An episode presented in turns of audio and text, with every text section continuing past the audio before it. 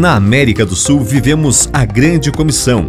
A seguir, um devocional de autoria do Reverendo Christian Sarmiento que vai edificar sua vida. Quando Jesus vê uma necessidade, nos convida a sermos seus parceiros. O Evangelho de Marcos nos diz que naqueles dias, quando outra vez se reuniu grande multidão e não tendo o que comer, Jesus chamou os discípulos. Jesus sempre nos chama para sermos parceiros dele no impossível.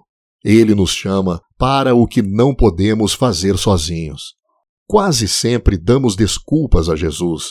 Como poderá alguém saciá-los de pão neste deserto? Então Jesus perguntou: Quantos pães vocês têm? Eles responderam: Sete.